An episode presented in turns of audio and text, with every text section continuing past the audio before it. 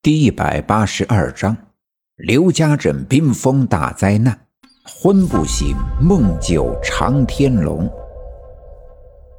有这样的一个经典的故事，叫窦娥冤。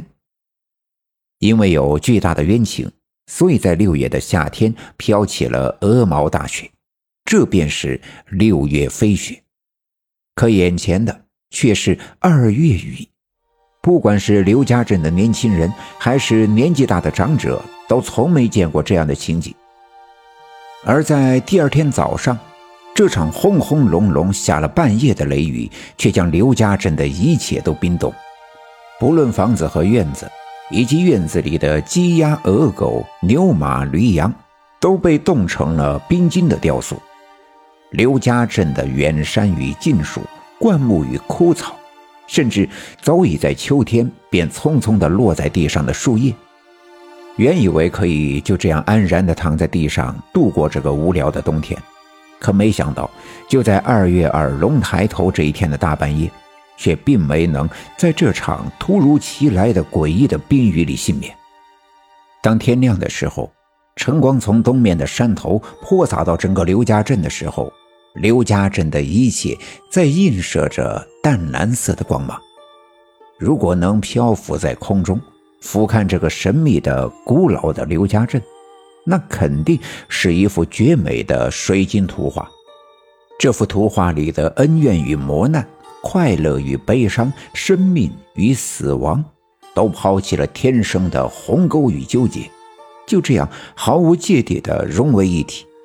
正与邪，生与死，虚伪与真诚，正直与猥琐，竟然共存得如此完美。所有一切都被冰冻，当然包括那条通往县城的唯一的路。通往城里的大客车无法通行，便无法把仍旧在昏迷的我送到城里的医院。我奶奶坐在炕上看着我，心里十分的难过。从那么高的树上摔下来，还吐了血。尽管离奇的发现我身上竟然没有一处外伤，但仍旧无法不担心。院子里的冰有一尺厚，我爸爸在院子里铺上灶堂里的草木灰来防滑。我爷爷在柴火垛前面用镐头敲碎柴火垛上的冰壳，试图找到一些还算干燥的柴火。好能用来烧火做早饭。突然听到妈妈在屋子里大声的喊：“老二，快进屋！大勇，大勇醒了！”我爸爸听见奶奶的喊声，扔下铁锹就往屋子里跑，一个没留神踩到了冰上，结结实实的摔了一跟头，但还是顾不得手肘和膝盖的疼痛，推门跑进了屋子。我爷爷和我妈妈也围了过来，我奶奶赶紧问我。大勇啊，你觉得身上有哪块疼不？有哪儿不得劲儿啊？脑袋难受不？快站起来，奶奶看看胳膊腿儿。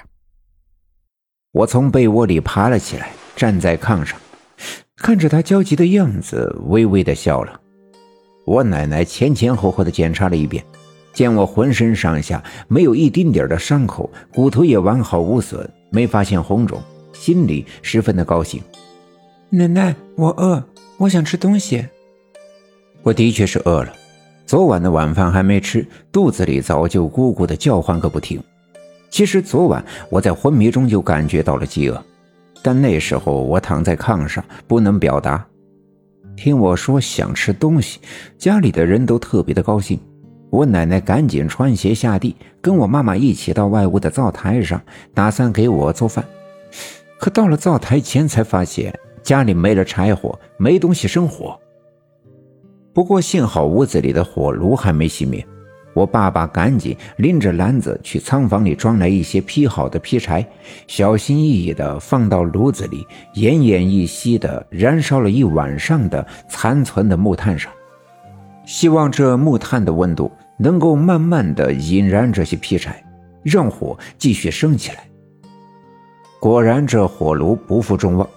过了一会儿，冒起了一缕白烟，想必是火炭引燃了劈柴。白烟在炉子上方盘旋了一阵子，便消散了。呼的一声，炉子里的木柴着起了火苗。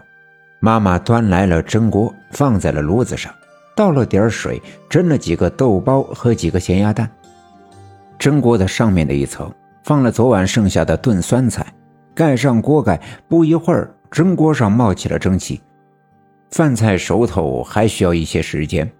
奶奶把我抱在怀里，问我昨天晚上的情形，我便把昨晚爸爸下班的时候，我在院子里玩。听见大门口大黑狗叫，便在他的引领下来到了东山脚下的荒院子，身体意外的变得轻盈，不知不觉的飞上了大杨树，就趴在大杨树上，亲眼的看见了一群工人把那条大蛇抬住，抬下山来，用木须草的烟熏晕，压在大水缸里之后，感觉到一阵眩晕，就从树上掉了下来。摔得吐血的，前前后后仔细的告诉了我奶奶：“一条大蛇，你看见那条蛇没有啊？”